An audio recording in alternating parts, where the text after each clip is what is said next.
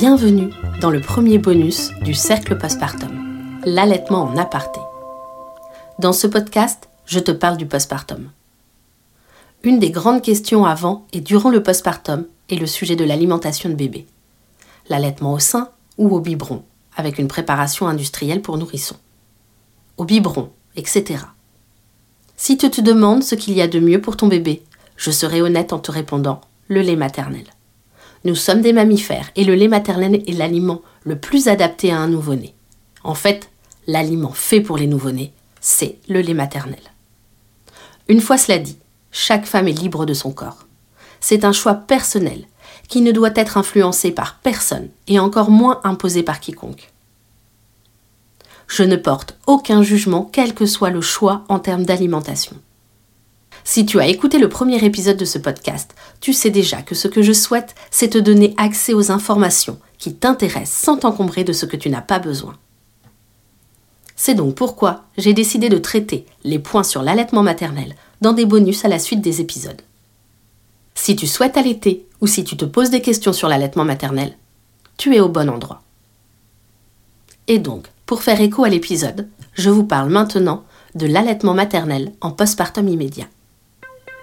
Le pot à pot dont je t'ai livré les secrets dans l'épisode va te faciliter la tâche. En effet, la proximité de bébé et du sein te permettra sans doute d'observer ce phénomène magique de réflexe de fouissement. À la naissance, les bébés disposent d'un certain nombre de réflexes dits archaïques. Le réflexe est un mouvement involontaire, automatique et temporaire. C'est un instinct. Ils sont signes d'un bon développement du système neurologique. Ils sont dits archaïques car hérités de nos ancêtres préhistoriques. Ils permettaient d'assurer la survie de l'enfant. Plusieurs réflexes servent l'allaitement. En premier, le réflexe de fouissement, où bébé, une fois posé sur le buste de sa maman, va chercher le sein de lui-même. Il va lever sa tête, il va se laisser tomber, il peut même se hisser, presque ramper jusqu'au mamelon. C'est un phénomène magnifique à voir. Il y a ensuite le réflexe des points cardinaux lorsque quelque chose, en l'occurrence ici le téton, va toucher la peau autour de la bouche de bébé. Celui-ci va instinctivement ouvrir la bouche et la diriger vers la stimulation. Et enfin, bébé a un réflexe de succion à partir de 36 semaines d'aménorrhée, c'est-à-dire déjà dans le ventre de maman. Un bébé qui naît va téter systématiquement ce qu'on lui met dans la bouche, idéalement le sein, mais aussi le petit doigt par exemple ce réflexe s'exprime le plus dans la première heure qui suit la naissance. Cela serait vraiment dommage de ne pas en profiter. Tous ces réflexes s'expriment plus facilement quand ils sont associés au pot à pot. J'aimerais beaucoup ne plus entendre que si un bébé ne tète pas dans les deux heures qui suivent la naissance, cela n'est pas grave. Si bébé et maman vont bien, la mise en route précoce de l'allaitement est un atout majeur pour la réussite de celui-ci. Le colostrum, c'est le premier lait. Il est extrêmement riche. On l'appelle l'or liquide, et ce n'est pas pour rien. Quelques gouttes données de manière régulière suffisent à assurer au nouveau-né une bonne énergie qui lui permettra de téter de nouveau dans les heures suivantes. De plus, la stimulation du sein permet de mettre en place dès cet instant le phénomène qui induira la montée de lait. Encore et toujours, pas de panique. Si vous êtes séparé du bébé ou que bébé est vraiment KO à la naissance, vous pouvez vous-même extraire quelques gouttes de colostrum manuellement. On appelle cela l'expression manuelle. Tu peux même la commencer en fin de grossesse. Cela te permettra de te familiariser avec ce geste, car ce simple geste permet d'enclencher le processus d'allaitement.